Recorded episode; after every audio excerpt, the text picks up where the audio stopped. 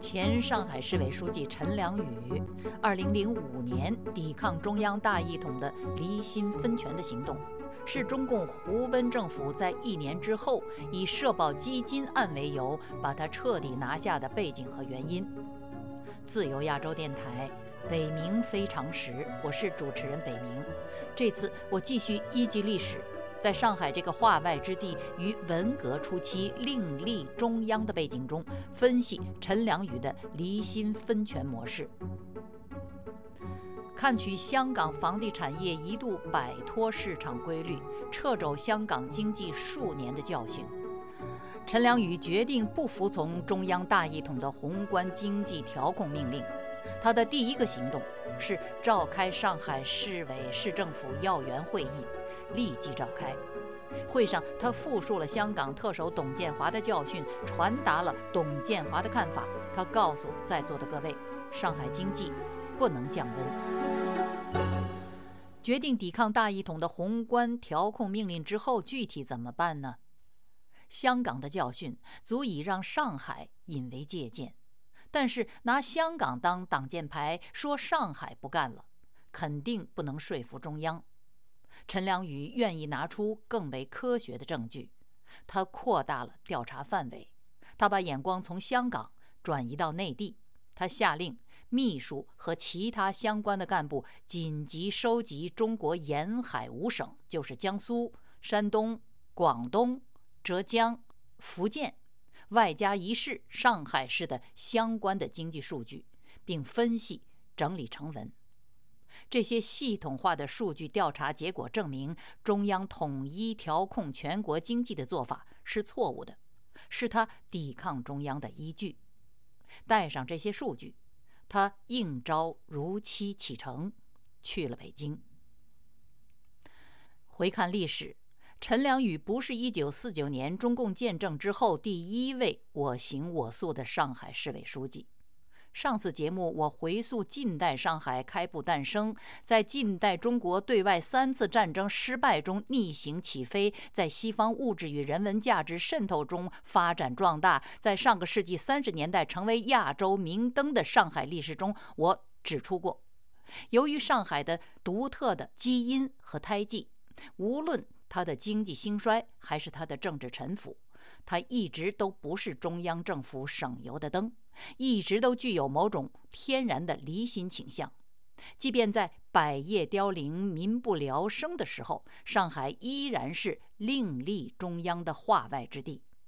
当代典型的例子就是1960年代四人帮集团在上海另立中央，背着中共全党发动文化大革命。使上海成了事实上的文化大革命的预备地和爆发地。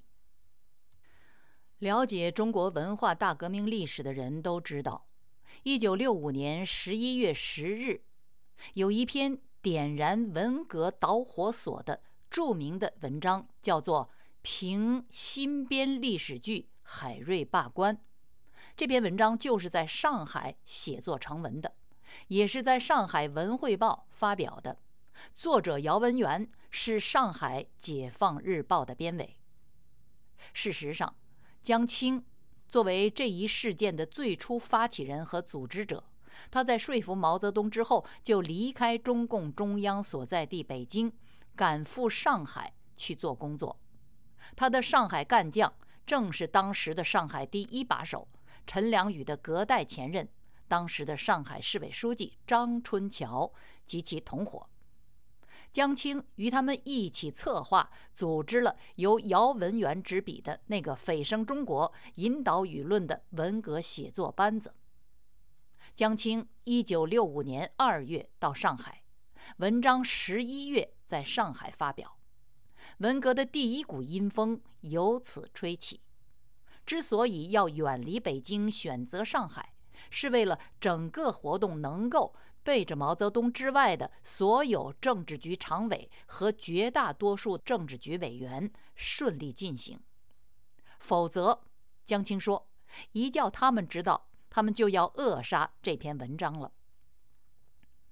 此后，由毛泽东授意，江青准备召开军队文艺座谈会。会议在三个月之后的1966年2月召开，连续看电影十多部，座谈近二十次。如此大规模的会议和长时间的会期，与会者人都在北京。这些要员：解放军总政治部副主任刘志坚，总政宣传部长李曼村，总政文化部长谢汤忠，副部长陈亚丁等，却统统舍近求远，奔赴上海聚首。这个会议最终形成一个纪要初稿，主题就是指出有一条与毛主席思想对立的反党反社会主义黑线钻了我们的政。这当然是针对北京的权力中心发出的警讯。这个纪要初稿经毛泽东三次审阅增改，从三千字扩充到一万字。与中共宣传喉舌两报一刊一九六六年正式发表的，作为中国文革发起标志的中共中央五幺六通知一起，被称为是以毛主席为代表的无产阶级司令部发出的革命号令和粉碎资本主义复辟的重要文件。中国历史上空前绝后的无产阶级文化大革命运动。由此开始，这是中国无产阶级文化大革命的舆论准备情况。从运动本身来看，上海也是当仁不让。中国第一个工人造反司令部是一九六七年一月在上海率先成立的，叫做上海工人革命造反总司令部。那就是一九六七年的一月六号，上海召开了打倒上海市委大会。史称“一月风暴”，上海市委倒台，无产阶级夺权运动旋即从上海狂飙突起，席卷全国。可以说，中国无产阶级文化大革命这一毛泽东违背中共集体意志发动的运动，是在上海策划的，也是从上海兴起的。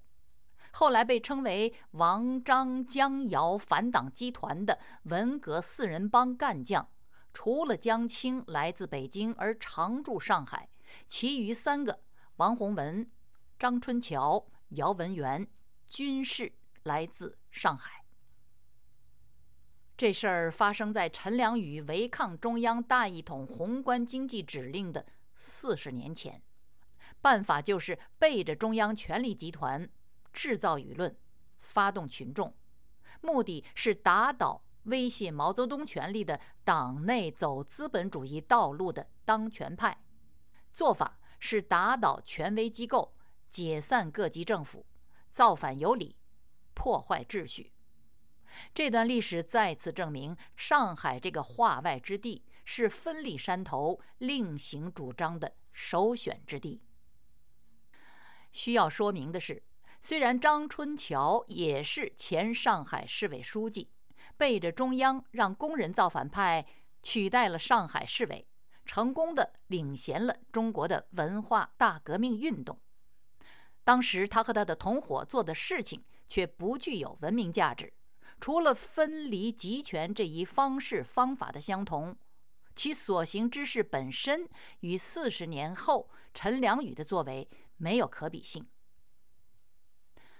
说到以分权制衡集权的方式维护地区利益、复合文明价值的历史事件，那是中国庚子国难期间的东南互保事件。这一事件起自沿海省份，签约地是上海，在八国联军入侵中国、大局震荡的危难中，成功的保护了中国东南部十省的经济与民生。陈良宇抵抗中央是出于上海的经济利益，试图带动东南五省，具有积极的经济和政治意义。可与之相比的，正是近代历史上国际知名的中国东南互保运动。政治权力是人类社会组织和运作的凭据，它可以造福社会，也可以压迫社会。一般来说，权力本身有自我服务和扩张的本能。民主制度最重要的优势是拥有制衡权力的机制，这种机制还受到宪法的保护。所以，民主权力一般来说是关在笼子里的。只要权力阶层的道德基础还在，不大容易膨胀扩张。而集权制度的麻烦在于没有权力制衡的机制，权力寡头对由此而导致的分权离心倾向怀有天然的恐惧，必欲实施打击。让我们来简单的看一看中共中央对分权的恐惧。就在最近一个月来，上海实施强力封城，人们针对其疫情清零的理由窃窃私语，发出疑问的时候，中国权力集团发出了红头文件，标题是《中共中央、国务院关于加快建设全国统一大市场的意见》。这个文件全文分为八个部分。除了第一部分明示习近平新时代中国特色社会主义思想为指导的总体要求和分工原则之外，其余七个部分全部具体论述加快建设全国统一大市场的方方面面。其第二个部分是强化市场基础制度规则统一。第三个部分是推进市场设施高标准联通，第四个部分是打造统一的要素和资源市场，第五部分推进商品和服务市场高水平统一，六推进市场监管公平统一，七进一步规范不当市场竞争和市场干预行为，八。组织实施保障，以便落实各项统一规则。这个文件主旨就是强调中央大一统管理市场。全文共七千七百九十字，“统一”一词就出现了六十九次，平均一百一十二点八个字就出现一次。如此大力强调统一市场管理，很难。不使人想到，二零零五年中共中央、国务院对全国实行一刀切的宏观经济调控计划，也就是陈良宇必欲抵抗的那个计划。一个蹊跷值得一提，就是这个文件在四月十号上海封城、海内外舆论高峰期，在新华社上刊登出来。而这个文件呢，却在三月二十五号，也就是封城的前三天就拟定了。那么，为什么不在拟定文件的当天或者次日公布，而要推迟半个月之久，到上海封城之后才公布呢？为什么要先做出统一大市场的决定，然后以疫情名义封城，再公布这一决定呢？另一个问题是，上海 GDP 几十年来居中国各大城市之首，是中国经济最发达的城市。这个城市全部经济运作已经在封城期间完全停摆，还有什么统一大市场可言呢？封城究竟寓意何为？虽然我们缺乏足够的信息做出准确的评估，但是这次上海封城很难排除政治因素，这个判断应该不是出格的判断吧。好，各位听众朋友，这次我们了解了陈良宇被双规一年前就决心抗拒中央权威，为此准备沿海五省和上海市的经济数据。我们回顾了上海这个化外之地为发动文革而另立中央的历史。